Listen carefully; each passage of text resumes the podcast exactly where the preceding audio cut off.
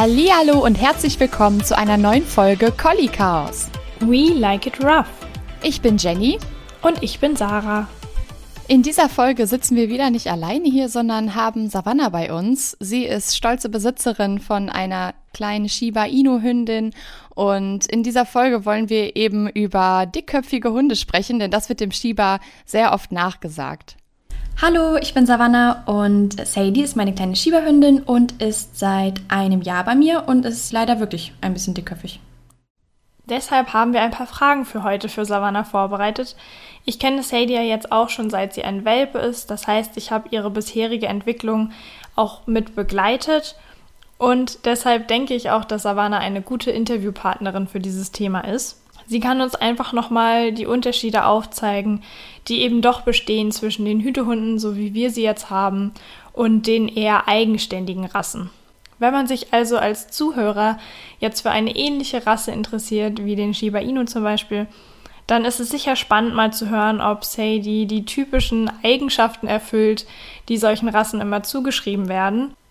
Und da kann Savannah am Ende ja vielleicht nochmal ein Fazit geben, ob sie den Shiba als Anfängerhund empfehlen würde.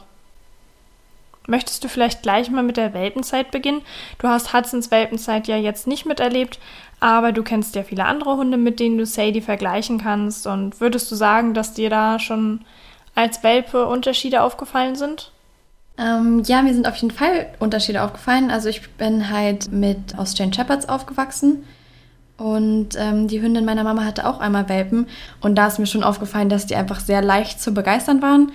Und äh, da kann ich zu Sadie gleich schon mal sagen, in ihrer Welpenzeit war sie sehr leicht zu begeistern von allem anderen, nur nicht von mir, weil sie einfach sehr doll mit ihrem Kopf woanders war.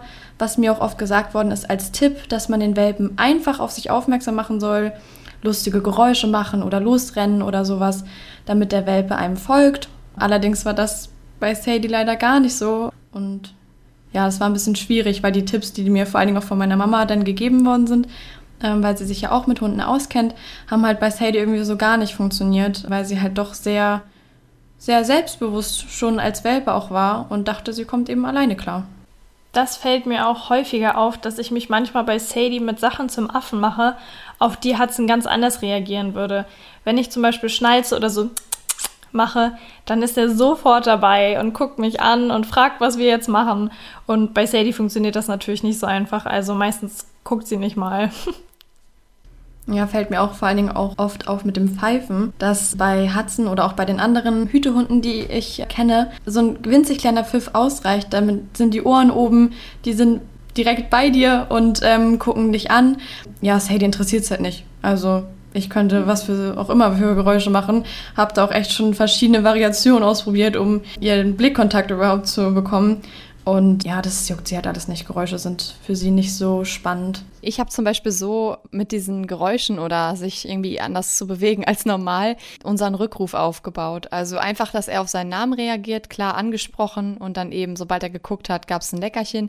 Und unser Komm-Signal, das habe ich einfach so aufgebaut, dass ich mich halt zum Beispiel in die Hocke gesetzt habe, auf meine Oberschenkel geklatscht habe und dann ihn halt irgendwie angesprochen oder gelockt habe. Und dann ist er natürlich super freudig sofort angekommen. Wie hast du das denn beigebracht dann, wenn solche Sachen gar nicht so einfach waren? Also gerade dieses einfach locken gibt es halt nicht bei mir. Also es funktioniert einfach nicht. Hey, die muss man schon wirklich überzeugen. Es hilft, wenn man in eine Richtung rennt, wenn sie einen anguckt und dann halt irgendwie losrennt. Ich laufe manchmal einfach so ein bisschen rückwärts und versuche dann ihr zu zeigen, dass ich schon irgendwas in der Hand habe. Dann kommt sie auch zu mir. Und so habe ich im Endeffekt den Rückruf auch als erstes aufgebaut. Ähm, später habe ich es dann allerdings einfach rückwärts aufgebaut, dass es einfach nur darum ging, sie war da, ich habe das Wort gesagt, sie hat dafür was bekommen und dass man dann halt einfach ein paar Schritte weg ist. Man sagt das Wort, geht vielleicht sogar noch einen Schritt zurück dass man es halt rückwärts aufbaut, sie gar nicht von Anfang an schon zu mir kommen musste, sondern erstmal belohnt wurde, dass sie da war bei diesem Wort. Und ja. Das finde ich total cool, dass ihr das so gemacht habt. also total kreativ und ich glaube auch, dass man da gar nicht so drauf kommt. Also wenn man jetzt vielleicht wirklich Anfänger ist und sich dann so einen äh, Hund holt, weil die sehen auch einfach cool aus. Das ist ja was, was viele von denen irgendwie mit sich bringen, dass die eben so eigenständig sind. Und ich kann mir vorstellen, dass viele vor diesem Problem stehen. Ich finde, ihr habt das total kreativ gelöst und ähm, sie kommt ja jetzt schon wirklich zuverlässig und finde ich total cool. Ja, ich bin auch ganz froh, dass das jetzt geklappt hat. Ähm, alleine bin ich da auch nicht drauf gekommen, weil ich bin zwar mit Hunden aufgewachsen, aber war ja trotzdem ein ziemlicher Anfänger, als ich mir Sadie geholt habe. Und hatte dann ja das Glück, dass ich Sarah habe, die sich ja nun wirklich intensiv auch mit dem Thema beschäftigt und vor allen Dingen auch mal andere Methoden eben für den Rückruf mir auch gezeigt hat, weil sonst die Tipps, die ich eben von anderen bekommen habe, ähm, auch eher so waren, ja, lock sie doch einfach und dann sagst du nachher das Wort davor und dann klappt das schon, weil so war es halt mit Sadie auch einfach nicht. Und dass Sadie dann halt auch in dem Moment denkt, das lohnt sich jetzt, da muss man sich schon ins Zeug legen. Ich finde, man muss da sehr aufpassen, dass man das Rückrufwort nicht aus Versehen unwirksam macht, weil man es falsch benutzt. Und beim Aufbau des Trainings sollte man da auch viel feiner sein und wahrscheinlich auch immer belohnen. Also ich kann mir vorstellen, ich, ich, bei mir ist es halt so, wenn ich äh, Lester jetzt rufe, natürlich bekommt er nicht immer einen Keks dafür. Also ganz oft ist es so, dann rufe ich halt Lester komm, dann kommt er und dann sage ich einfach nur, ja, ist prima gemacht und so. Also lob ihn halt einfach nur mit meiner Stimme oder mit einer kurzen äh, Streicheleinheit und ich kann mir vorstellen, dass sowas dann gerade dazu beiträgt, dass äh, Sadie dann zum Beispiel sagen würde, ja, pf, kommst halt wieder nur mit deiner Streichelei da an. Ich will jetzt hier lieber äh, die Schnüffelstellen absuchen. Wahrscheinlich, ja, muss man da wirklich dauerhaft und immer das schön belohnen, damit äh, dieses Rückrufsignal auch die Bedeutung behält. Ja, das stimmt auf jeden Fall. Vor allen Dingen das mit dem Streicheln. Also Sadie kuschelt schon gerne, aber es ist für sie keine Belohnung. Also es zählt halt nicht für sie als Belohnung, wenn man draußen unterwegs ist. Und ähm, ich muss auch ehrlich sagen, sie ist jetzt ja schon ein Jahr bei mir und ich belohne eigentlich trotzdem fast jeden Blickkontakt, wenn wir draußen unterwegs sind. Vor allen Dingen, wenn es halt irgendwie an der Straße ist oder so, weil ich einfach froh sein kann, dass sie dann halt auch mal mich anguckt. Also dann lobe ich sie halt auch schon trotzdem ähm, ziemlich viel und auch für jeden Rückruf, der geklappt hat, gibt es auf jeden Fall immer Leckerlis weil ich auch sonst Angst hätte, in Anführungsstrichen, ähm, dass sie dann beim nächsten Mal sagt, ja, ciao, danke, dass du mich gerufen hast, aber wenn es hier nichts für mich gibt, dann mache ich halt lieber da hinten weiter. Ja. Und was ich auch oft bei ihr merke, ist, wenn ich sie rufe und dann guckt sie mich an, stellt sozusagen fest, okay, mein Frauchen ist noch da und dann schnüffelt sie weiter, wo sie ist, weil sie einfach weiß, ich warte da auf sie. Und das macht man ja eigentlich auch. Man geht ja dann nicht einfach weg, wenn sein Hund irgendwo abhaut gerade. Man wartet ja da, wo man seinen Hund in Anführungsstrichen verloren hat. Und dann merke ich halt, dass sie einfach so überprüft, wieso, du bist doch noch da, dann brauche ich doch auch nicht kommen. Ich sehe dich doch noch. Ja. Ja. Interessant, dass du das gerade sagst. Denn das ist ja so der klassische Tipp, dass Leute sagen, wenn dein Hund nicht guckt, dann dreh dich doch um und geh in die andere Richtung. Ich finde, da sollte man sowieso vorsichtig mit sein, gerade wenn man einen Welpen hat. Also ich würde keinen Welpen irgendwo alleine stehen lassen. Das kann ganz schlimme Ängste hinterher hervorrufen. Ich habe jetzt einen Hütehund, der sich im Normalfall gut an mir orientiert. Wenn ich da jetzt mal ein paar Meter vorlaufe, weil der irgendwo sich festgeschnüffelt hat, dann kann ich schon davon ausgehen, dass er mir dann folgen wird. Aber wenn ich einen jagdambitionierten Hund habe, der eventuell dann auch einfach sagt, gut, du bist weg, ich wollte sowieso jetzt gerade Vögel jagen, dann ist das kein hilfreicher Tipp. Vor allem, weil es ja. wirklich so ist, ähm, was Sarah jetzt auch gerade gesagt hat, dass ich den Tipp oft bekommen habe und es eben genau gar nicht funktioniert. Wenn ich einfach gehen würde, dann würde sie auch sagen, ja gut, ich komme auch klar. Also ich merke halt, dass sie auch wirklich selbstbewusst in der Umgebung ist. Vor allen Dingen, wenn sie gerade einen Reiz hat, wie Vögel jagen oder sonst was, dass sie dann nicht sagen würde, oh oh, mein Frauchen haut ab, da gehe ich mal schnell hinterher, sondern sie würde das erst fertig machen und dann würde sie erst versuchen hinterherzukommen. Aber da stelle ich dann auch oft fest, dass sie dann so ein bisschen orientierungslos wirkt. Also desto weiter ich weg bin, desto eher fängt sie dann an, irgendwelche Sachen anzubellen und weiß überhaupt gar nicht mehr, wo sie hin soll, wenn ich dann doch mal nicht auf sie gewartet habe. Ja, ja, erst tut sie so, boah, find voll unabhängig und dann, Mama ist weg, ich, äh, ich mache jetzt einfach irgendwas. Ja, genau. Wenn ich mich jetzt in den Hund hineinversetze, der kommt beim Jagen ja in so einen richtigen Rausch und bekommt dann auch gar nicht mehr das alles mit, was um ihn herum passiert. Das ist ja auch immer so ein Mythos, dass der Hund ganz genau weiß, dass er nicht jagen soll und er hört einfach nicht auf meinen Rückruf. Es ist nämlich eher so, dass der Hund in diesen Rausch reinkommt, weil der Trieb ihn einfach steuert, dass er ganz oft dann den, das Rufen auch nicht mehr hören kann. Also ja. Das hat nachher nichts mehr damit zu tun, dass er nicht will, sondern ganz oft auch einfach nicht kann. Ja. Irgendwann wird er aber aus diesem Rausch aufwachen, wenn das Jagen vorbei ist. Und dann muss er sich erstmal orientieren. Wo bin ich eigentlich gelandet? Wo sind meine Menschen? Und da ist es für mich keine Option, dass ich meinen Hund da in der fremden Umgebung einfach sich selbst überlasse. Ich finde das gerade ganz interessant, weil wir hatten ja auch mal so eine Phase, wo Lester, ähm, wenn er Wild oder Rehe gesehen hat, so zwei, drei Sprünge in, in das Dickicht gemacht hat oder in den, in den Waldbereich eben. Das haben wir tatsächlich sogar ganz gut weggekriegt, indem wir dann einfach gesagt haben, ja, wenn du das machst, nicht mit uns, und sind halt einfach weitergegangen. Äh, weil bei ihm ist es nämlich genau andersrum. Der dreht dann sofort um, wenn er merkt, ich bin hier alleine. Also das ist, glaube ich, auch mein größter äh, Joker bei ihm, dass er einfach nicht alleine mit den mit dem Wild oder mit den Rehen da sein will. und als wir dann äh, das einfach halt quasi links liegen lassen haben und weitergegangen sind, da hat er halt wirklich auch sehr schnell geschaltet und umgedreht und ist dann auch zurück auf den Weg gekommen und war dann auch so, ja gut, dann, wir gehen jetzt weiter, da haben wir jetzt gerade, also das machen wir jetzt hier gerade nicht. Ähm, ich finde das total spannend, dass das halt da so gar nicht funktioniert und sie da so selbstbewusst auch ist zu sagen, ja, ich mache das jetzt erst fertig und tja. Ja, was ich auch einfach oft merke bei Sadie, dass sie einen extrem großen Radius hat. Also wenn Lester jetzt zum Beispiel schon nach, ihr seid so fünf Meter weitergegangen und er sagt, oh, oh, ihr geht jetzt ohne mich weiter und dreht dann um, das wäre bei Sadie vielleicht erst bei 500 Metern oder sowas soweit, weil sie einfach allgemein einen großen Radius hat, sich darauf verlässt, dass ich in dem Radius bleibe und ich hoffe, dass sie auch in dem Radius ungefähr bleibt, aber der ist eben sehr weit und deswegen hat sie auch nicht so schnell dieses ähm, Gefühl, dass sie jetzt plötzlich alleine ist oder so. Oder so empfinde ich das zumindest ja. bei ihr. Ja. Dass eben auch, wenn sie jagt, dann ist sie zwar in dieser, in wirklich in diesem Rausch, wie Sarah das auch gesagt hat, das äh, sieht man ihr auch richtig an und dann hilft auch kein Rückruf und gar nichts mehr, da brauche ich es gar nicht versuchen. Nein. Aber sie hat auch allgemein, wenn sie losrennt, um einfach nur zu rennen oder um ihr Geschäft zu machen, hat sie einen sehr großen Radius wo viele dann schon sagen, oh, jetzt ist der Hund vielleicht ein bisschen weit weg, wo ich aber meistens ähm, gut einschätzen kann, dass sie halt trotzdem zurückkommt oder in diesem Radius bleibt. Ja, aber es gibt ja auch einfach Hunde, die haben äh, von, von ihrem Naturell her eher äh, das Bedürfnis, dass sie eben in einem etwas größeren Umkreis, sage ich mal, mit der, mit der Gruppe mitlaufen. Und es gibt ja auch Hunde, die kleben regelrecht an ihrem Besitzer oder an ihrer Gruppe eben, mit der sie dann unterwegs sind. Da würde ich sagen, Hudson ist eher einer, der an uns klebt.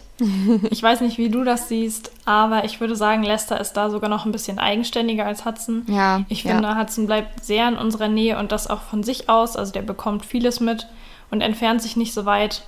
Es ist jetzt auch nicht so, dass wir das überhaupt nicht trainieren mussten. Also bei bestimmten Reizen wie zum Beispiel anderen Hunden, da fällt ihm das auch schwer. Aber im Prinzip war das ziemlich einfach und es klappt normalerweise sehr gut. Und daran habe ich mich auch einfach schon gewöhnt und habe so meinen Wohlfühlradius entwickelt. Das kennt sicherlich jeder Hundehalter. Man hat so einen bestimmten Radius, also eine Entfernung, die der Hund einhält, die man noch als angenehm empfindet, wo man sich noch sicher fühlt. Und dieser Radius kann dann eben irgendwann überschritten werden. Und da sehe ich immer den Unterschied. Sadie sucht einfach einen anderen Radius auf und da merke ich dann manchmal auch schon, wie ich so ein bisschen Panik bekomme. Ich gucke Savannah dann immer schon von der Seite an. Aber die bleibt immer ganz entspannt und dann bin ich immer sehr beeindruckt, weil ja, mir wäre das dann immer schon viel zu weit. Aber ja, wie gesagt, man gewöhnt sich da ja auch dran und man weiß dann, welchen Radius kann mein Hund halten, ab wo ist er dann noch ansprechbar und, und Sadie sucht sich da einfach von sich aus eine andere Entfernung aus, die aber für die beiden vollkommen okay ist als du dir damals Sadie geholt hast, war ich ja noch in der Hundetrainerausbildung und ich hatte schon viele Hunde kennengelernt, aber noch nicht allzu viele Welpen begleitet. Ich wusste, wie Hudson war und ich kannte ein paar andere Welpen, aber bei Sadie war es dann wirklich ganz anders.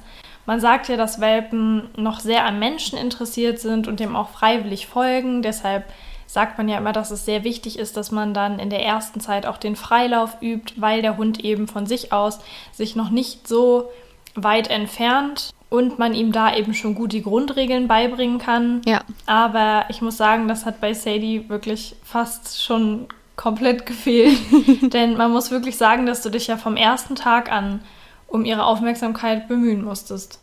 Ja, ich weiß noch, wie ich sie wirklich, ich glaube, am zweiten oder dritten Tag auch ohne Leine ja draußen. Ich meine, sie sind dann ja auch klein und noch nicht so schnell. Man kriegt die dann ja auch eingesammelt. Mir wurde ja auch gesagt, dass Welpen sowieso erstmal bei einem bleiben, weil man ja die Bezugsperson ist und dass das ganz easy ist am Anfang. Und dann ist es mir aber auch passiert, dass ich dann halt irgendwo stand und ein Häufchen aufgesammelt habe von ihr und plötzlich war mein Hund einfach weg und war um die nächste Hausecke gegangen und hat sich da dann ja, streicheln lassen von irgendeinem Fremden.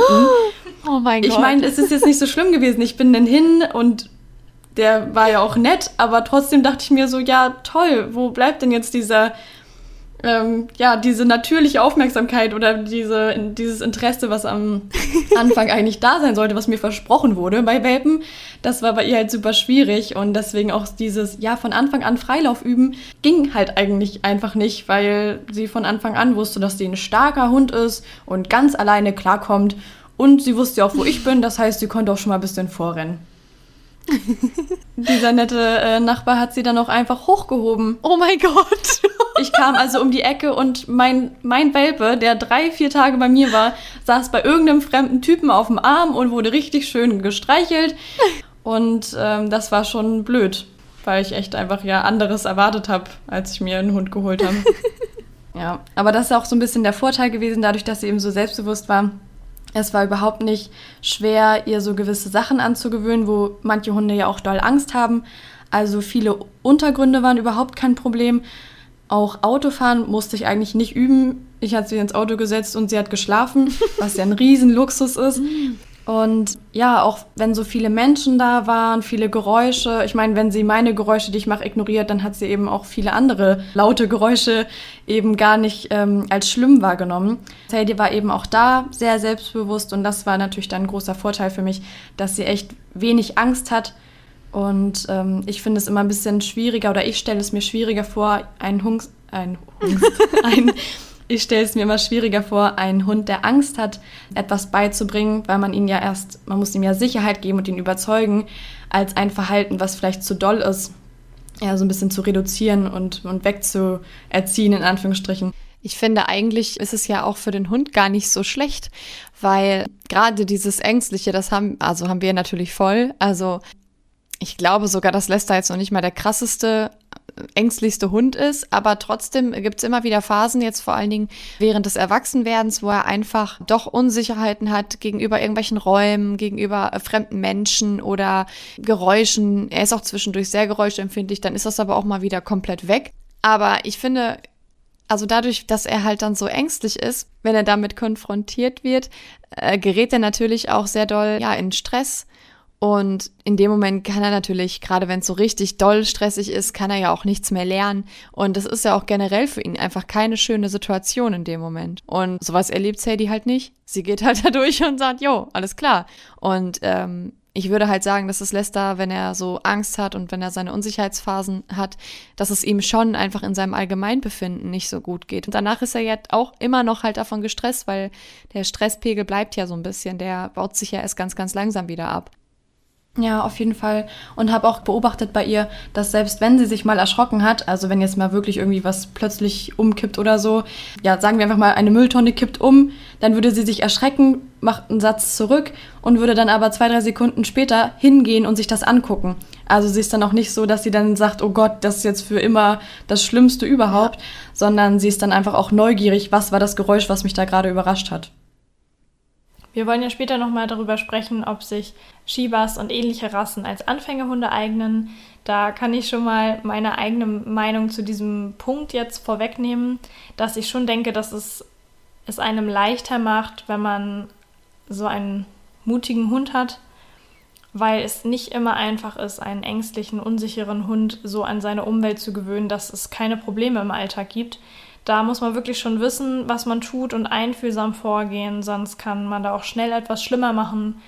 Und da ist es natürlich einfacher, wenn sich solche Probleme gar nicht erst ergeben. Ja, ja, dabei kommt es halt sehr auch auf den Charakter an, den man dann hat, also den man einfach selber hat, ob man jetzt, ob es jetzt einem leichter fällt, sich in ja, so ein ängstliches Tier reinzuversetzen oder ob man halt eher die Person ist, die sagt, ach komm, jetzt mach doch kein Drama draus ja, da finde ich, ist halt auch wieder sehr, sehr wichtig, ähm, dass man da einfach ja den passenden Gegenpart sich holt. Ja, da habe ich auf jeden Fall auch drauf geachtet. Also ich wollte natürlich unbedingt einen Schieber haben, weil die super süß sind, aber ich fand es auch cool, dass sie so ein bisschen eigensinnig und eigenständig sind. Und ähm, ich glaube, ich bin auch eher ein extrovertierter Mensch, der nicht so häufig Angst hat vor, vor neuen Situationen. Und ich wollte halt auch gern, dass mein Hund am besten auch sehr mutig ist. Und den habe ich auch bekommen. Gut, dann haben wir ja jetzt geklärt, dass Sadie definitiv mutig ist und das bei ihr schon zutrifft. Wie steht es denn damit, dass den Shibas ja auch oft als Eigenschaft zugeschrieben wird, dass sie eher reserviert gegenüber Fremden sind und auch gegenüber anderen Tieren, also dass sie zum Beispiel kein wirkliches Interesse und keine Lust auf andere Hunde haben? Also bei anderen Hunden kann ich auf jeden Fall schon mal sagen, stimmt es überhaupt nicht. Sadie ist sehr offen und liebt alle anderen Hunde. Ich glaube, ich habe noch nie wirklich einen Hund getroffen, den Sadie nicht cool fand. Eher, dass die Hunde Sadie nicht so cool fanden, weil Sadie sich wirklich sehr doll freut und dann ja manchmal ein bisschen aufdringlich ist. Aber bei fremden Menschen kann ich das schon bestätigen. Sie hat vor allen Dingen jetzt auch eine Phase gehabt, wo sie Kinder einfach gruselig fand. Und sie sieht ja nun mal auch sehr süß aus. Das heißt, viele wollen sie gerne streicheln. Da merke ich dann auch, dass ähm, wenn sich Fremde über sie rüberbeugen, weil sie ja auch ein bisschen kleiner ist, dass sie das nicht so schön findet und nicht gerne mag. Und als ich sie mir geholt habe, hat meine Mutter zum Beispiel total Angst gehabt, dass wenn ich die nicht schnell genug besuche oder oft genug da bin, dass Sadie sie dann blöd findet oder meine ganze Familie auch als fremd ansieht, weil sie die nicht gut genug kennt. Und ähm, das ist aber nicht so. Also ich war halt auch am Anfang relativ lange mit Sadie bei meiner Familie. Das kann natürlich auch äh, der Grund sein, warum das jetzt nicht so schlimm ist sozusagen. Aber weil meine Mutter das eben auch gelesen hat über Shibas, dass die ja sozusagen sich einen Besitzer aussuchen und der ist es dann. Ähm, und alle anderen sind blöd. Äh, das kann ich eigentlich ja ja, nicht so ganz bestätigen. Sie ist schon offen, aber eben ganz fremde Menschen, die ich auch nicht kenne. Ich glaube, da merkt sie auch einfach, wie ich gegenüber diesen Leuten bin. Findet sie auf jeden Fall nicht so cool. Allerdings bei Freunden von mir freut sie sich immer sehr. Und über meine Katzen. Ja, und über Sarahs Katzen. Das ist einfach Himmel auf Erden für Sadie. sie freut sich immer sehr. Ja, würde man jetzt vielleicht auch nicht so denken. Nee, genau, weil sie ja sonst ähm, eher Jagdtrieb hat. Aber bei den Katzen will sie einfach nur spielen, weil sie die so lieb hat. Süß. Bis jetzt sind auf jeden Fall die Grundvoraussetzungen da, dass Sadie ein freundlicher Hund bleibt. Hudson war früher auch aufgeschlossener und mittlerweile sucht er sich einfach gezielter aus, wen er sympathisch findet und wer ihn streicheln darf. Also das kam auch erst später. Aber wenn wir jetzt gerade schon beim Anfassen und Streicheln sind, wie sehen eure Tierarztbesuche aus? Es wird ja immer davor gewarnt, dass Shibas da richtig Drama machen und sich nicht gern berühren lassen da ist sie wirklich der typische Schieber in Anführungsstrichen, dass ist noch nichts passiert und sie fängt schon an zu quietschen und zu, zu bellen und zu knurren, obwohl noch gar nichts los ist. Allerdings muss ich auch sagen, dass ich der Meinung bin, dass das nicht nur an Sadie und ihrer Art vielleicht liegt, sondern auch an einer blöden Tierarzterfahrung, die wir mal hatten, weil ich bei dem Tierarzt, bei dem ich zuerst mit ihr war, als sie noch Welpe war, was dann ja auch sehr prägend ist, wenn sie noch so jung ist, gerade diese Tierärztin halt ziemlich Vorurteile gegenüber Schiebers hatte. Sie hat schon beim ersten Mal, als ich da war, gesagt, oh, ja, was wird das denn? Ich habe ja keinen einzigen Schieber, den ich behandeln kann ohne Maulkorb. Und ich habe es halt auch gemerkt, dass bei den folgenden Untersuchungen sie so ein bisschen sich immer, als würde sie so damit rechnen, dass mein Hund gleich angreift. So, was ja Quatsch ist prinzipiell, weil Sadie sich wirklich eben, wie gesagt, auch da noch gut hat anfassen lassen, auch von Fremden und sich auch erstmal gefreut hat über Fremde. Und dann war ich einmal da und Sadie musste am Auge untersucht werden. Und dann hat Sadie halt einmal ganz kurz so ein bisschen gequietscht, weil ihr das dann zu viel war oder zu lange gedauert hat. Und da hat die Tierärztin halt sehr extrem reagiert, ist so richtig zurückgeschreckt. Ja, wenn sie mich jetzt hier gleich beißt, dann müssen wir ihren Maulkorb aufsetzen. Das geht so nicht, ich kann sie so nicht untersuchen. Da hat Sadie dann natürlich auch sehr extrem drauf reagiert, weil sie merkt ja auch, wie andere ja, wie die Stimmung ist. Ja, wie die Stimmung ist, genau. Und danach war es sehr schwierig. Also sie hat dann nur noch ähm, gejammert, hat um sich geschnappt. Also jetzt nicht, dass sie wirklich zugebissen hätte, aber schon, dass sie versucht hat, sich so ein bisschen zu verteidigen. Man hat echt gesehen, dass er die Situation gar nicht gut gefallen hat. Und ich war auch ein bisschen überfordert, weil Sadie nun mal auch mein erster Hund ist und man möchte ja dem Hund dann Sicherheit geben. Man möchte aber auch nicht dem Hund das Gefühl geben, dass es jetzt völlig in Ordnung ist, dass er irgendwelche fremden Leute beißen möchte oder nach denen schnappt. Und die Tierärztin hat mich irgendwie auch so ein bisschen unter Druck gesetzt, weil sie meinte, dass sie so die Untersuchung halt nicht fortführen kann. Und die war übrigens auch schon fast vorbei, also man hätte halt auch einfach sagen können, ja, dann reicht jetzt mal für heute. Ähm, und hat dann gesagt, ich müsste ihr jetzt einen Maulkorb aufsetzen. Und Sadie kannte bis dahin noch gar keinen Maulkorb. Und ja, weil ich eben irgendwie so unsicher war und ich auch dachte, na gut, das ist eine Tierärztin, die würde es irgendwie schon wissen, habe ich dann auch wirklich versucht, ihr den Maulkorb aufzusetzen. Es war natürlich eine Katastrophe. Und Sadie ging es wirklich schlecht. Man hat richtig gesehen, wie ihr Stresspegel immer höher gestiegen ist und sie sich immer weiter reingesteigert hat, dass ich halt auch irgendwann gemerkt habe, es bringt jetzt gerade nichts mehr. Ich habe dann auch gesagt, ja, ich würde sie jetzt gerne mal kurz runtersetzen von dem Tisch, weil da waren die Tierärztinnen, weil sie so doll gequietscht und gebellt hat, kam noch eine zweite Arzthelferin dazu. Da waren also drei fremde Menschen um sie rum, die sie festgehalten haben. Und ich sollte ihr dann da entspannt, in Anführungsstrichen, da den Maulkorb aufsetzen, was natürlich totaler Quatsch ist. Und als ich dann meinte, dass ich sie gern runtersetzen wollen würde, hat die Tierärztin gesagt, ja, da hat sie dann ja auch Erfolg gehabt jetzt mit ihrer Situation. Da wissen sie dann ja, was sie daraus lernt, dass das dann auch was bringt, dass sie so ein Drama macht. Und dann habe ich mich wirklich irgendwie leider davon beeinflussen lassen und sie auch nicht runtergesetzt, ihr dann den Maulkorb aufgesetzt. Sie hat da irgendwie noch drei Sekunden kurz in die Augen geleuchtet. Das war nämlich das, was gefehlt hat. Und dann war auch gut. Und ich war wirklich richtig, ähm, ja, sauer danach, kann man wirklich mal so sagen, dass ich mich da auch so habe beeinflussen lassen, weil Sadie in dieser Situation gar nichts mehr gelernt hat. Die hat weder gelernt, dass es jetzt ähm, nichts bringt, wenn sie Drama macht. Sie hat nicht gelernt, dass Maulkorb nicht schlimm ist. Sie hat nur gelernt, Tierarzt ist schlecht, Tierarzt macht Angst. Das ist alles blöd. Das heißt, ich merke auch immer noch, dass wenn ich beim Tierarzt bin, dass sie sich auch von mir nicht gerne anfassen lässt. Und ich hatte auch danach mindestens eine Woche das Problem, dass auch ich sie nicht so gut anfassen konnte, was ja auch verständlich ist. Ich habe ihr ja in dem Moment nicht, den, äh, nicht die nötige Sicherheit gegeben. Ähm, und es hat mich sehr geärgert, weil sie, ich glaube, die Tierärztin einfach nach diesem Vorurteil reagiert hat, dass sie jetzt da gleich ganz doll gebissen wird von meinem bösen Schieber und dann so eine blöde Situation daraus geworden ist wo die Tierärztin sich dann auch noch bestätigt gefühlt hat. Also sie hat dann auch gesagt, ja, wäre ja auch überraschend gewesen, wenn das jetzt sozusagen ruhig abgelaufen wäre, weil ist ja ein Schieber. Ich, mir fehlen gerade irgendwie so ein bisschen die Worte, muss ich sagen. Ich finde es einfach mega heftig. Also, das geht einfach gar nicht. Also. Das ist ja. einfach so der Worst Case ja. für so eine Situation. Ich weiß gar nicht, wo ich da anfangen soll. Also erstmal das Hand wegziehen in dem Moment, wo, wo sie sich dann so erschrocken hat. Man hat irgendwie gemerkt, dass sie, glaube ich, ja doch sehr vorurteilsbelastet war. Und ähm, ja, ich finde, das geht überhaupt nicht. Ich muss aber auch sagen, dass ich Savannah verstehen kann. Ja, absolut. Viele würden jetzt vielleicht sagen, warum hat sie das denn zugelassen? Da muss man doch ganz anders reagieren. Man möchte ja aber trotzdem auch, dass das eigene Tier untersucht wird, wenn es dem nicht gut geht. Man möchte ja am Ende aus der Praxis gehen und auch eine Lösung für das Problem haben. Ja, und es ist ja auch so, dass da der Arzt ist und Tierarzthelfer und man ist vielleicht auch, wenn man gerade den ersten Hund hat und da die erste, zweite Untersuchung hat, auch noch ziemlich, ja, verunsichert einfach. Man weiß ja auch selber nicht so richtig, was abgeht. Und wenn dann alle sagen so, ja, das geht gar nicht, was macht denn ihr Hund da? Also da müssen jetzt auf jeden Fall sofort ein Maulkorb drauf ja, dass man dann irgendwie auch eingeschüchtert ist und so seinem eigenen Gefühl gar nicht mehr so richtig vertraut, das kann ich total nachvollziehen. Ich will gar nicht wissen, wie das mit Lester gewesen wäre. Also, da wundert es mich überhaupt nicht, dass Sadie sich nicht gerne anfassen lässt von Tierärzten oder halt irgendwem. Ich finde das einfach so schade, weil wenn man das weiß, dann hätte man ja viel professioneller mit umgehen können, indem man zum Beispiel von Anfang an die richtigen Tipps gegeben hätte.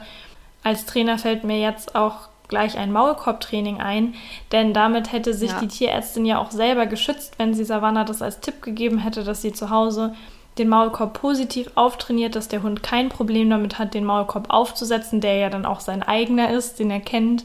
Der riecht irgendwie vertraut und das ist ja nochmal was ganz anderes, als wenn man dem Hund da jetzt in so einer Praxis einen Maulkorb aufzwingt, der nicht richtig passt, der fremd riecht und den der Hund nicht mal kennt. Also das ist ja dann einfach so ein fremdes Objekt, was man da irgendwie über die Schnauze gezogen kriegt. Dass das ein Hund schrecklich findet, ist eigentlich ja ganz klar. Also es ist sehr schade, wenn man dem Hundebesitzer da nicht die Möglichkeiten zur Verfügung stellt, wenn man schon weiß, dass man öfter solche Fälle hat, dass man dem einfach vorbeugt. Ja. Das hätte ja am meisten Sinn gemacht. Denn die Tierärztin hat sich jetzt leider komplett falsch verhalten. Ehrlich gesagt wundert es mich dann auch nicht, dass sie äh, so ein Vorurteil hat, weil wahrscheinlich erlebt sie es oft, weil wenn sie bei jedem so vorgeht, weil A, als ich das Geräusch gemacht habe, ist ja auch die Person, die mir gerade ähm, mich gerade anfassen wollte, weggewichen. Und äh, B, ich bin einfach super gestresst und finde es halt alles mega blöd gerade, ist natürlich mega gesteigert, also das Potenzial, dass da solche Dinge eben passieren. Also mir fehlt absolut das Verständnis dafür, ähm, dass man so mit Personen umgeht, mit Menschen umgeht, dass man so mit Tieren umgeht. Ähm, ja. Ja, wirklich schade. Savannah hatte ja eigentlich ein gutes Bauchgefühl für die Situation ja. und hat schon gespürt, dass es Sadie zu viel wird. Ja, vor allem, ich habe ja eigentlich ein bisschen blöd von mir gewesen oder eigentlich ja nicht, aber in meiner Unsicherheit habe ich halt die Frage gestellt, so ja, ich würde sie jetzt sonst vielleicht gern kurz mal runtersetzen. Und die Tierärztin hat es mir nicht verboten, kann sie ja nicht, aber sie hat wirklich gesagt, nee, das bringt jetzt ja gar nichts, dann lernt sie ja das und das daraus. Was mir dann wirklich irgendwie das Gefühl gegeben hat, okay, das ist keine Option, sie jetzt runterzusetzen. Und da hat sie dann ja auch irgendwie, ich sag mal, ihre Autorität so genutzt, mir zu sagen, dass das total die blöde Idee ist, ich als Hundeanfänger, weil so hat sie eben auch mit mir gesprochen, ähm, dass ich halt gar nicht mich getraut hätte, wie blöd es eben klingt, aber mich wirklich nicht getraut hätte, Sadie zu nehmen und zu sagen, nee, ich setze sie jetzt runter.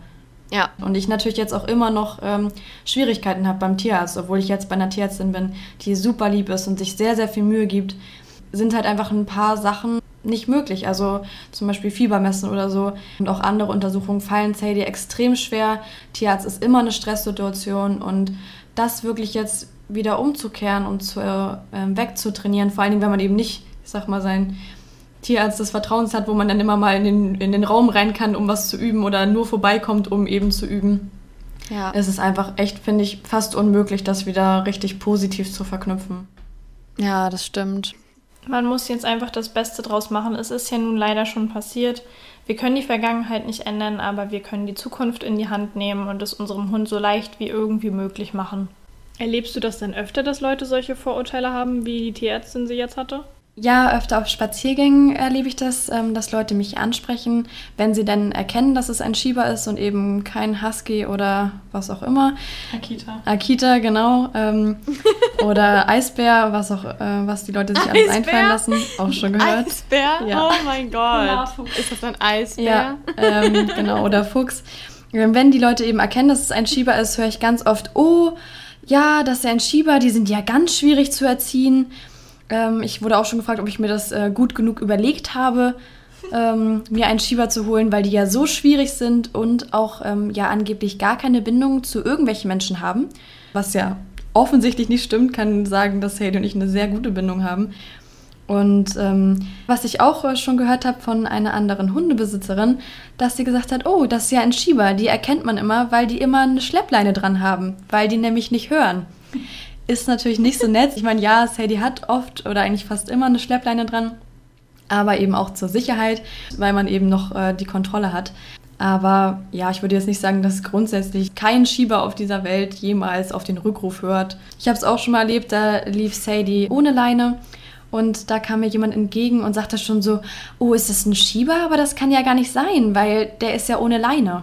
Ja, also das ist auf jeden Fall ein Vorteil, was ich öfter höre und eben dieses dickköpfige, ähm, ja, ob man sich das halt gut genug überlegt hat mit so einem schwierigen Hund und dann auch noch als so junges Mädchen, ne? Das ist ja auch noch ein Thema. Ja, da kann man ja noch gar keine Ahnung haben. Nee, auf keinen Fall und auch vor allen Dingen nicht hart genug durchgreifen, was man bei solchen Hunden ja auf jeden Fall machen muss.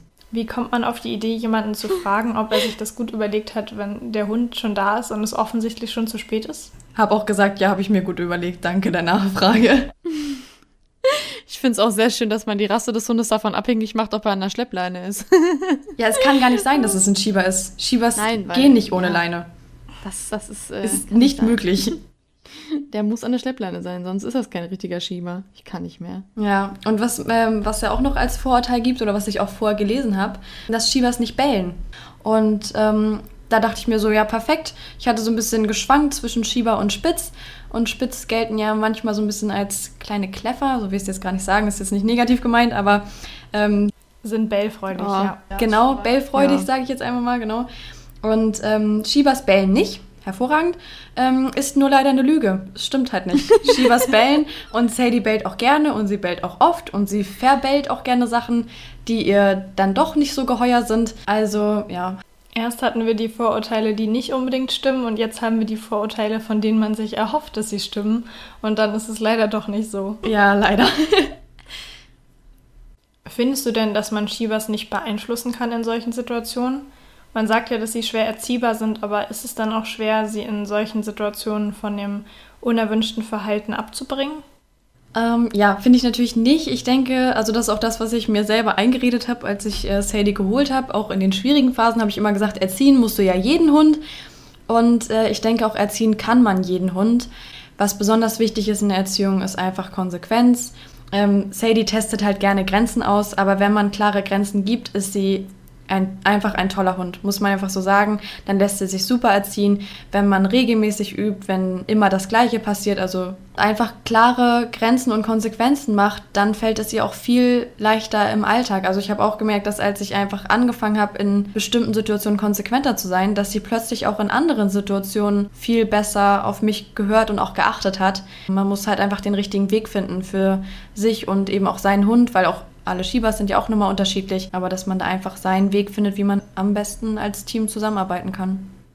Also ich glaube schon, dass es noch Shibas gibt, die anstrengender sind als Sadie. Es kann aber auch sein, dass viele Leute einfach resignieren und sagen, beim Shiba ist das eben so, da kann man nichts trainieren. Also ich habe mich im Park halt mal mit jemandem unterhalten, wo die Eltern auch ähm, Shibas hatten und zwar glaube ich schon in der dritten, also den dritten Shiba schon, also auch ähm, schon öfter Shibas gehabt haben. Und sie sagte zu mir, dass sie total überrascht war, dass Sadie so gut hört, weil die Shibas von ihren Eltern gar nicht hören würden. Und dann war ich halt ganz überrascht, weil ich denke mir so, okay, ich hole mir jetzt zum dritten Mal einen Hund, der nicht hört. Ist ja auch irgendwie ein bisschen eigenartig. Aber die haben es halt auch einfach so angenommen, dieses Vorurteil, und sagen, ja, Shibas ähm, können halt nicht ohne Leine laufen. Shibas hören halt nicht. Und das ist natürlich ein Fehler, weil wie soll der Shiba hören, wenn die Leute sich gar keine Mühe geben? Oder einfach sagen, ich rufe meinen Hund, der Hund kommt nicht, dann sage ich ja, Pech, das ist halt so bei meiner Rasse, dann wird der Hund auch niemals kommen. Und deswegen ist das auch irgendwie so schade, dass es dieses Vorurteil so dort gibt, weil wenn man einfach sagen würde, Shibas sind äh, einfach nur intelligente Hunde anstatt schwer erziehbare Hunde, dann würden die Leute sich einfach vielleicht mehr reinknien und auch dem ein bisschen mehr eine Chance geben und das nicht so annehmen einfach. Ich finde das Ganze sehr interessant, weil ich glaube, dass man vielleicht bei so ähm, eigenständigen Hunden erst recht ja da irgendwie für sorgen muss, dass es für den Hund ein absoluter Mehrwert ist, mit ähm, dir als Mensch zusammenzuleben. Ich glaube, dass sie vielleicht ein bisschen besser oder ein bisschen strenger in Anführungsstrichen auswählen, mit wem sie zusammenleben. Das habe ich mir eben schon mal bei den Sachen mit den fremden Menschen gedacht, dass denen eben auch nachgesagt wird, so ja, eine Person und an die wird sich dann halt total gebunden. Ähm, ja, dass die halt sehr so sehr wählerisch sind, was das angeht. Vielleicht auch einfach, weil sie für sich überlegen, mit wem, ähm, mit welcher Bezugsperson geht's mir jetzt halt am besten. Weil, naja, dass ein Hund halt immer das tut, was sich für ihn irgendwie lohnt, ist ja klar. Also Warum sollte er das auch sonst tun? Vielleicht hängt es auch damit zusammen, dass einfach dadurch, dass du jetzt so konsequent bist oder auch ähm, ja einfach Struktur dadurch reingebracht hast, dass eben ähm, du gemerkt hast, okay, ich muss das wirklich immer machen, sonst äh, wirkt, wirkt es halt nicht. Auch dadurch, dass du halt an sie glaubst, da, dass du daran glaubst, dass es auf jeden Fall funktioniert. Ähm, dadurch gibst du ihr einfach auch positive Gefühle und eben auch diesen Mehrwert, dich als Sozialpartner zu haben. Und dann hat man auch eine Chance, ähm, eine gute Chance, glaube ich, dass, dass das natürlich genauso funktioniert wie mit jedem anderen Hund auch. Ja, das denke ich auch. Und ich merke halt bei ähm, Sadie auch, sie ist halt wirklich kein unsicherer Hund, aber sie möchte schon auch gerne wissen, mit wem sie es zu tun hat und was auf sie zukommt. Und als ich halt irgendwie angefangen habe, Sachen regelmäßig zu machen, also kann ich zum Beispiel mal sagen, sie hasst es, gebadet zu werden. Das wird sich auch nicht ändern. Sie findet es einfach nicht cool. Aber jetzt gerade wegen Winter und Streusalz habe ich halt nach jedem Spaziergang ihre Pfoten abgeduscht. Und am Anfang war es ein Riesendrama und sie hat gemeckert und auch sich versucht zu wehren und aus der Wanne zu springen und was auch immer. Und jetzt zum Ende hin fand sie es immer noch nicht toll, aber sie hat es halt ausgehalten, weil sie auch weiß, danach gibt es ein Leckerli, danach ist vorbei. Ähm, sie ist einfach ja, so ein bisschen misstrauisch und dann tut es natürlich dem Hund auch gut, wenn er sich auch darauf verlassen kann, wie der Mensch reagiert und ähm, deswegen ist Konsequenz da ja nicht oder auch Strenge nicht unbedingt was Negatives, sondern eigentlich eine zusätzliche Sicherheit. Ja, ich wollte gerade sagen, man muss vielleicht eher streng mit sich selber sein, dass man das auch wirklich immer durchhält und nicht darauf eingeht, dass die jetzt so niedlich guckt. ähm, sondern dass man halt einfach wirklich immer für den Hund berechenbar bleibt. Und gerade wenn sie halt sagt, wenn du schon sagst, ja, sie ist halt super misstrauisch, natürlich ist es dann für sie ein absoluter Mehrwert, wenn, wenn sie mit jemandem zusammenlebt, wo sie sagen kann, ich weiß genau, was passiert. Und ähm, so entsteht natürlich auch Vertrauen. Und das ist ja die Grundlage natürlich von jeder Bindung. Und das ist da vielleicht einfach der Punkt, wo es mit so einem Hund vielleicht ein bisschen kniffliger ist oder auch, dass es ein bisschen verlangt, dass man sich eben mehr einbringt als, als Person, ähm, als es bei, bei anderen Rassen ist. Ja. Es gab noch keine Situation, wo ich jetzt fand, dass Sadie vollkommen anders reagiert hat, als ein anderer Hund es tun würde. Ich denke nur, dass die herkömmlichen Methoden nicht immer funktionieren und man einfach kreativer sein muss um am Ende ans Ziel zu kommen. Man darf einfach nicht aufgeben.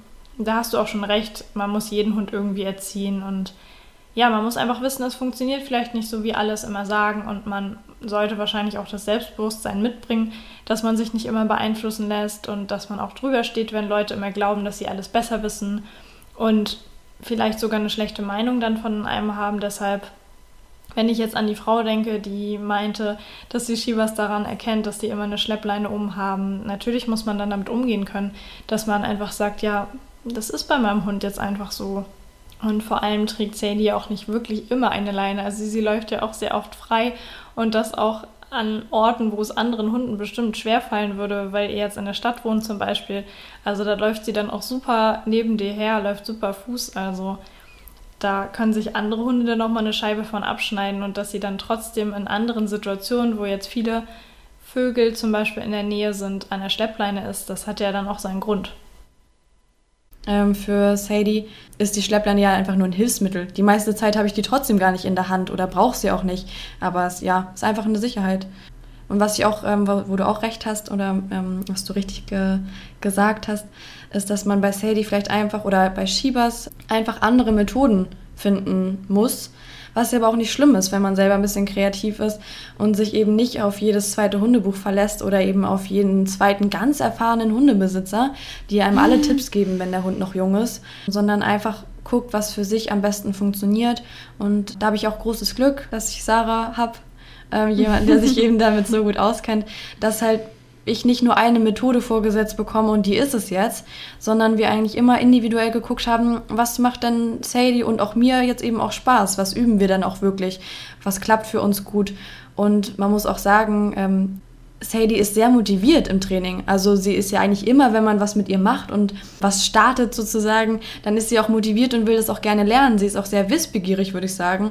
Und deswegen finde ich, sobald man die richtige Methode gefunden hat, lernt sie extrem schnell. Wenn ich noch motivierter wäre, könnte ich ihr hunderte Sachen beibringen, weil sie es einfach schnell lernt. Natürlich muss man das dann immer noch sehr konsequent festigen, weil es eben sonst genauso schnell wieder weg ist.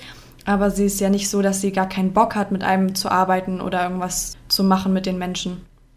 An der Stelle finde ich es auch nochmal wichtig zu sagen, dass es ganz oft heißt, dass man mit Shibas auch nicht wirklich irgendwie freizeitmäßig was unternehmen kann. Also denen wird ja wirklich jegliches Interesse an irgendwelchen Dingen abgesprochen.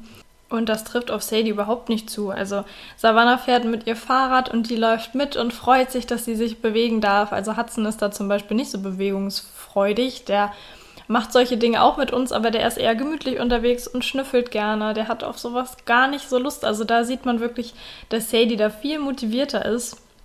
Man könnte mit ihr auch Agility machen, weil sie es liebt, irgendwo raufzuspringen oder herumzuklettern. Wir haben mit ihr auch schon Dummy-Training gemacht und da Jenny ja auch sich so gut damit auskennt, haben wir natürlich auch mal Mantrailing mit Sadie ausprobiert. Und da hat sie total gerne ihre Nase eingesetzt. Ich habe mich versteckt, sie ist losgelaufen, hat mich gesucht und sie hat das total toll gemacht, hat mich auch gefunden. Also ist es überhaupt nicht so, dass man da sagen kann, dass sie auf sowas keine Lust hat. Gerade alles, was so ein bisschen auch das Bedürfnis erfüllt, was der Hund ja hat, wenn er jagen gehen möchte. Also diesen Jagdtrieb haben wir jetzt schon mehrmals gesagt, den haben Shibas eben. Und da ist es doch auch für mich als Mensch super, wenn ich dem Hund irgendwas in die Richtung anbieten kann, dass ich ihm die Möglichkeit gebe, dass er in irgendeiner Form mit mir gemeinsam jagt, wie jetzt beim Mantrailing oder irgendwelche anderen Sachen, wo der Hund die Nase einsetzen muss, was er ja auch machen würde, wenn er jetzt irgendeine Spur verfolgt zum Beispiel. das bietet sich ja an, das dann auszunutzen, dass der Hund dafür ja motiviert ist und ich gebe ihm dann auch noch das, was er möchte, aber mit mir zusammen. Ich finde, da sollte man auch immer noch mal dem eine Chance geben, ob man da nicht irgendwas findet, was so Mensch und Hund zusammen Spaß macht und dieses Bedürfnis erfüllt. Und ja, das ganze Training, was man dann nachher angeht beim Jagen, wenn man das, also wenn einen das stört und man da dran arbeiten möchte, da hängen natürlich noch viele Punkte dran, wo man auch nicht immer sagen kann, ja, um den Jagdtrieb jetzt in geregelte Bahnen zu lenken, musst du das und das machen. Also das gibt es eben auch nicht, dass es da jetzt diese Pauschallösung gibt. Also ich finde, das ist halt generell einfach so eine Sache, dieses Trainieren nach dem Schema F. Es gibt es einfach nicht. Also jeder findet seinen Weg. Vielleicht auch eine Methode, die besser funktioniert als äh, die, die man immer hört. Und ich finde, das ist ja auch vollkommen okay und eigentlich auch erforderlich, dass es so läuft, weil Ansonsten würde man sich ja auch überhaupt nicht weiterentwickeln. Also ich glaube, dass äh, gerade bei so Hunden, wo man sich halt sehr, sehr doll selber einbringen muss und er auch in gewisser Weise über eigene Hindernisse klettert, dass man da für sich selber auch sehr viel mitnimmt später und natürlich auch selber total die Persönlichkeitsentwicklung durchmacht. Und das ist ja auch einfach total cool. Ja, das finde ich auch. Also ich habe mich natürlich auch verändert, seitdem ich Sadie habe und merke auch, dass ich viel konsequenter bin, als ich am Anfang war oder viele Sachen eben anders mache, weil ich merke, so funktioniert es eben gut, so sind wir ein gutes Team. Aber da muss man eben auch dahinter kommen, was man aber auf jeden Fall sagen kann, dass Haley oder Shibas an sich vielleicht ähm, einfach keine Hunde sind, die so mitlaufen. Das ist eben auch kein kleiner Chihuahua, den du komplett hinter dir herziehen kannst. Die haben schon auch Kraft und Energie. Wenn man einfach nur einen Hund möchte, der irgendwie überall so ein bisschen dabei ist, aber wo man jetzt nicht viel Zeit investieren will, ist ähm, ein Schieber, glaube ich, einfach nicht das Richtige, weil man schon einfach viel investieren muss, was ich aber auch wollte. Ich habe mir auch einen Hund geholt, weil ich gern viel Zeit mit dem verbringen will. Würdest du sagen, dass das ein Anfängerhund ist? Jein. ich würde sagen, es kommt darauf an, was man möchte. So wie ich eben gesagt habe, es kommt wirklich darauf an, was man sich von seinem Hund wünscht. Ich habe mich nun als meinen ersten Hund für einen Schieber entschieden. Ich hatte vorher auch schon Kontakt mit ähm, vielen anderen Hunden. Ich habe in meiner Familie, in meinem Elternhaus Hunde gehabt, aber es hat mir im Endeffekt nichts gebracht. Also ich kannte andere Hunde, ich kannte an ja die typischen Methoden. Trotzdem hatte ich vor allen Dingen die ersten sechs Monate, würde ich sagen, große Schwierigkeiten mit Sadie in der Erziehung. Und deswegen würde ich sagen, es ist, glaube ich, gleichermaßen ein Anfängerhund wie kein Anfängerhund weil auch jeder Hundebesitzer, der vielleicht schon vorher fünf andere Hunderassen hatte, trotzdem mit einem Schieber verzweifeln kann, wenn er sich nicht offen zeigt, neue Methoden auszuprobieren. Und auch ein blutiger Anfänger eben mit einem Schieber super klarkommen kann, weil er auch, glaube ich, einfach, so wie jetzt bei mir, ich war halt nicht so voreingenommen. Ich hatte jetzt keinen Unbedarft, festen Plan. Ja. Genau, ich hatte halt keinen festen Plan. So habe ich das bei meinen anderen letzten zehn Hunden auch gemacht, sondern ich bin halt ganz offen reingegangen und habe eben auch zusammen mit Sarah Methoden entwickelt, die für uns beide gut geklappt haben. Und dann finde ich, kann ein Schieber auch ein toller Anfängerhund sein. Also sehr fordernd auf jeden Fall. Man muss auch wissen, was man sich da ins Haus holt. Natürlich sind sie eigensinnig und schwierig, sie haben Jagdtrieb, aber wenn man einen kleinen, mutigen Hund möchte, der mit einem ja durch dick und dünn geht und überall mit hin kann und einen eben auch ein bisschen fordert, dann ist ein Schieber, glaube ich, auch für einen Anfänger ein super Hund. Ähm, gerade weil man dann noch offen ist, sich komplett auf die Eigenschaften des Schiebers auch einzulassen. Ich finde auch, irgendwie ist es ja mehr so, dass man vielleicht sagen sollte, das ist eben kein Hund, wo einfach alles schon irgendwie gut geht, weil eben so viele Sachen da sind, die eben, ja, wenn sie nicht in die richtige Bahn gelenkt werden, zu Problemen führen können. Halt gerade das mit dem Jagdtrieb ja, da muss man vielleicht einfach bei beim Schieber oder auch bei den bei den nordischen Rassen, die eben diese ja diesen diesen äh, schon starken Jagdtrieb gekoppelt mit diesem äh, eigenständigen Charakter, die das haben, da muss man natürlich schon ähm, gerade auch an den richtigen Momenten erkennen, dass jetzt gerade vielleicht doch besser wäre, irgendwie einzugreifen, da sich auch Hilfe zu holen. Ich glaube, da ist auch einfach die Voraussetzung, dass man sich wirklich damit beschäftigt und seinen Hund einfach auch beobachtet. Jetzt mal ganz abgesehen davon, ähm, ob man dann Hundebücher liest oder keine Ahnung was, das meine ich jetzt mit beschäftigen nicht, sondern dass man wirklich aufmerksam Zeit mit dem Hund verbringt und auch solche Knackpunkte dann mitkriegt und sich halt eventuell Hilfe suchen kann, bevor es zu spät ist. Was ich mir jetzt wieder denke, das haben wir vorhin schon einmal kurz angesprochen, dass es einfach wichtig ist, dass man damit umgehen kann, wenn man solche blöden Sprüche sich anhören muss. Wenn ich mir jetzt vorstelle, ich kann das nicht und die Leute sagen etwas zum Freilauf und der Schleppleine, wenn ich mich da verunsichern lasse und ich leine meinen Hund dann ab, dann tritt vielleicht genau der schlimme Fall ein, dass der Hund dann wegläuft. Und wenn ich an diese persönliche Sache denke, dann finde ich einfach wichtig, dass man damit leben kann, dass andere Leute einen verurteilen, aber man trotzdem seinen eigenen Weg durchzieht, auch wenn es der Ersthund ist. Also am Ende kennt niemand deinen Hund besser als du selber. Ja, und der eigene Hund ist halt immer so ein total emotionales Thema. Ja, eben. Und dann kann ich Sarah auch äh, zustimmen. Wie gesagt, ich habe mich auch sehr verändert, zumindest was das angeht, auch mit diesen Unsicherheiten, seitdem ich Sadie habe. Natürlich wäre es jetzt so, dass, wie zum Beispiel die Tierarztsituation, würde ich mir gar nicht mehr sagen lassen. Ich würde sagen, das ist mein Hund, ich kenne meinen Hund, ich habe sie lang genug beobachtet in vielen Situationen. Es reicht jetzt, ich setze sie runter und die Situation mit dem Ableihen habe ich zum Beispiel auch schon gehabt. Ich war in einem Hundepark, nicht eingezäunt, aber eben Park, wo alle Hunde freilaufen durften. Und alle Hunde waren auch frei und mein Hund war an der Schleppleine. Ich habe die auch losgelassen, aber sie war eben an der Schleppleine für alle Fälle. Und dann wurde ich auch angesprochen, ja, was ist denn mit dem? Wieso ist der denn an der Leine? Läuft der weg? Wo ich ja jetzt nur sagen kann, ja, ja, sie läuft weg wenn ich sie jetzt hier in einem fremden Gelände mit fremden Hunden, mit vielen fremden Reizen lasse, dann läuft sie bestimmt weg. Nicht, weil sie mich nicht mag und sie kommt auch bestimmt nach einer Stunde wieder, aber unangenehm weit weg eben. Und ich habe sie dann auch abgeleint und hatte eben die Situation, dass sie nicht gehört hat und dann plötzlich alle ganz, ganz betroffen geguckt haben. Oh ja, die Arme, jetzt muss sie da ihrem Hund hinterherrennen. Sadie fand es natürlich super lustig, war ein tolles Spiel, wie ich da hinter ihr hergerannt bin. Sie kam natürlich nicht wieder ran, weil sie wusste, dass sie dann angeleint wird und der Spaß vorbei ist. Und das war für mich eine total blöde Situation auch wieder, weil ich mich da habe beeinflussen lassen. Ich war eben auch sehr unsicher. Möchte natürlich auch, dass mein Hund frei ist und die Freiheiten hat, mit anderen Hunden zu spielen, wie eben alle anderen Hunde. Ne, man möchte ja auch nicht, dass dein Hund dann da daneben sitzt an der kurzen Leine und sich denkt, ja super, toller Hundepark hier.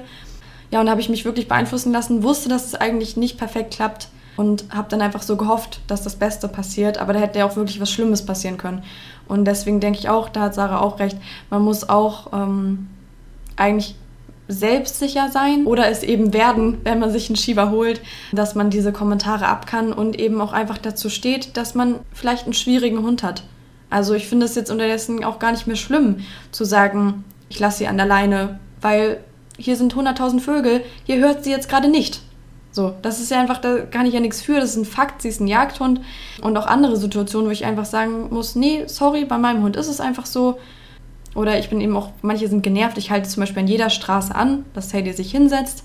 Es geht einfach darum, dass ich es immer so mache. Und deswegen verpasse ich äh, hunderte grüne Ampelphasen. Das ist halt so, macht mir aber nichts aus. Und es ist mir auch egal, wenn Leute gucken und der Autofahrer im Auto mir zehnmal zuwinkt, dass ich über die Straße gehen darf. Ich gehe nicht, bevor mein Hund nicht sitzt. Und ich denke, damit muss man auf jeden Fall klarkommen mit den Kommentaren und eben solchen Situationen, dass man sich bewusst ist, was erwarte ich von meinem Hund und dann eben das auch so gut wie immer ne, strukturiert auch durchsetzt.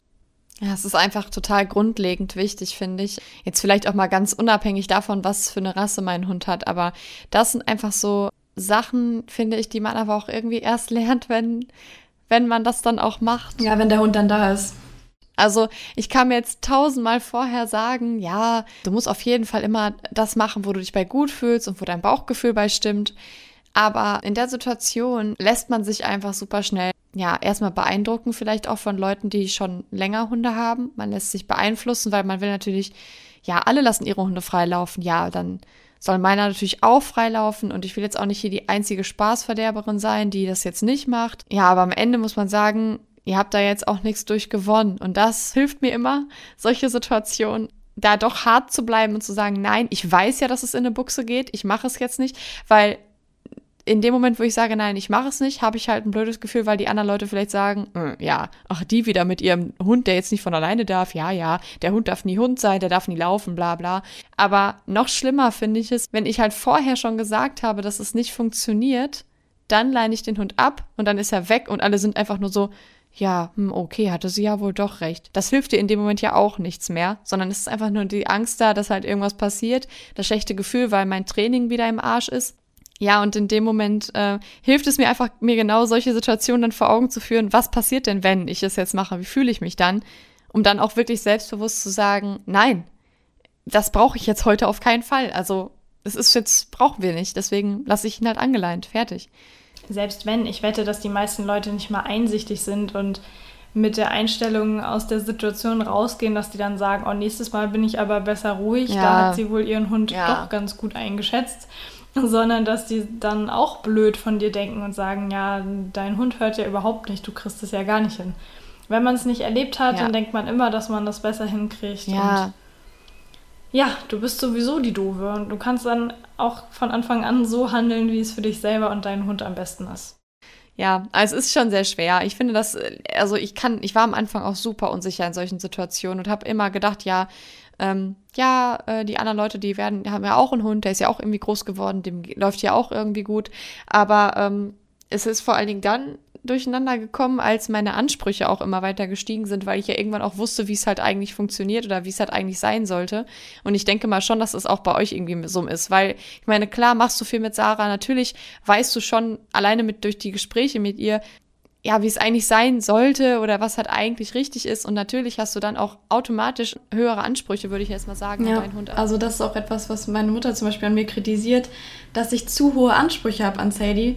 Also ich finde nicht mal, dass es hohe Ansprüche sind, es sind einfach gewisse Dinge, die ich eben auch selber eben dann so als wichtig bewerte, möchte ich halt konsequent durchziehen. Ähm, aber meine Mama sagt zum Beispiel, ich hätte zu hohe Ansprüche, was den Radius angeht. So von wegen, ja, am Strand ist es ja okay, wenn wir schon fünf Kilometer weitergelaufen sind und mein Hund ist noch da hinten am Spielen, ist ja auch am Strand. Wo ich mir so denke, ja, aber wenn ich jetzt in der Stadt bin und Sadie wohnt nun mal mit mir in der Stadt, ist es halt nicht okay. Da erwarte ich, dass sie irgendwann sagt, okay, mein Frauchen ist schon da hinten. Oder wenn ich eben zum zehnten Mal rufe, äh, das dann eben auch bedeutet, dass es jetzt mal reicht. So, ich finde, es ist eigentlich ganz gut, wenn man sich auch ähm, klar macht, auch durch Gespräche mit Leuten, die sich eben auch gut auskennen, dass man dann einfach für sich selber festlegt, was einem eben viel bedeutet und was einem vielleicht nicht so viel bedeutet. Aber auch jetzt nochmal ähm, zu dieser Anfängerhundfrage. Natürlich habe ich mich auch damit beschäftigt, aber ich muss auch zugeben, ich habe kein einziges Hundebuch durchgelesen. Ich hätte bestimmt auch so meine Wege gefunden und eine Hundeschule gefunden, aber dadurch, dass Sarah und ich auch so befreundet sind, konnte man das eben auch individuell anpassen. Und ich denke, wenn man sich einen Schieber als Anfängerhund aussucht, sollte man so ein bisschen den Hundetrainer seines Vertrauens haben für alle Fälle oder vielleicht auch sich vorher schon mal informieren, wie Hundeschulen sind, weil auch da es ja manchmal so ist, dass nicht jede Hundeschule, nicht jeder Hundetrainer ähm, vielleicht Methoden benutzt, die gerade für den Charakter des Schiebers äh, gut geeignet sind oder auch einfach nicht so flexibel sind, dass man dann sagt, okay, ich habe das ausprobiert, das funktioniert nicht so gut, dass man da halt einfach jemanden findet, wo man auch einfach seine Bedürfnisse sagen kann. Das ist mir wichtig, das ist mir nicht so wichtig, das möchte ich üben, ähm, das geht gar nicht. Oder auch einfach sagt, toll, dass du mir fünf Methoden genannt hast, aber die funktionieren nicht. Bitte sag mir eine sechste Methode. So, ähm, da habe ich natürlich einfach großes Glück gehabt und deswegen ähm, klappt es jetzt auch einfach, muss man sagen, sehr gut mit Sadie. Einfach, dass man vielleicht jemanden hat als Trainer, der auch ähm, flexibel ist und nicht einfach auf seine Trainingsmethoden versteift ist. Ja, also ich finde, wir haben in dieser Folge nicht nur über Shibas, sondern auch einfach über generell schwierige Hunde, kann man es vielleicht so sagen, oder Hunde, die eben speziell sind, viel gehört. Und ähm, ja, vielleicht war doch für den einen oder anderen was Interessantes dabei, wo man vielleicht nochmal neue Ansätze bekommen hat oder vielleicht auch noch einmal ein bisschen Mut zugesprochen bekommen hat, dass es eben machbar ist unter den Voraussetzungen, die wir halt eben schon gesagt haben. Es hat mir wirklich viel Spaß gemacht heute mit euch. Ich danke dir, Savannah, dass du einmal alles erzählt hast. ja, über dein Leben mit deinem Schieber. Ja, voll gerne. Dankeschön, dass ich hier sein durfte. Hat auf jeden Fall super Spaß gemacht. Hoffe auch, dass ich allen so ein bisschen Einblick geben konnte, wie Shibas so drauf sind und auch einfach klar machen konnte, dass egal was man sich vielleicht wünscht für einen Hund und auch wenn es kein typischer Anfängerhund ist, man das irgendwie schaffen kann, wenn man sich, wenn man das will und sich gut darauf vorbereitet. Und ja. Mir hat es auch sehr viel Spaß gemacht. Ich bin froh, dass ich deinen Shiba kennenlernen durfte und mit ihr arbeiten darf und dadurch ja auch viel an Erfahrung dazu gewonnen habe. Meine Schwester möchte sich ja auch gern einen Schieber holen. Sie hört sich die Folge bestimmt auch an. Und ich freue mich schon drauf, wenn der Hund dann irgendwann mal da ist, weil dann können wir auch noch mal schauen, wie ihr Hund so vom Charakter sein wird. Als Überleitung für unser nächstes Thema. Wir haben ja heute gehört, dass Sadie glücklicherweise überhaupt kein Thema mit anderen Hunden hat und daher auch Hundebegegnungen friedlich ablaufen. Für unsere nächste Folge haben wir aber geplant, darüber zu sprechen, warum viele Hundebegegnungen eben nicht so nett ablaufen. Wie wir zu dem ganzen Thema stehen, wollen wir euch dann mitteilen und auch was man tun kann, um solche Begegnungen möglichst stressfrei zu meistern. Dieses Thema liegt mir wirklich sehr am Herzen, also schaltet da gerne wieder ein. Ja, dann verabschieden wir uns für heute und bis bald. Tschüss. Tschüss.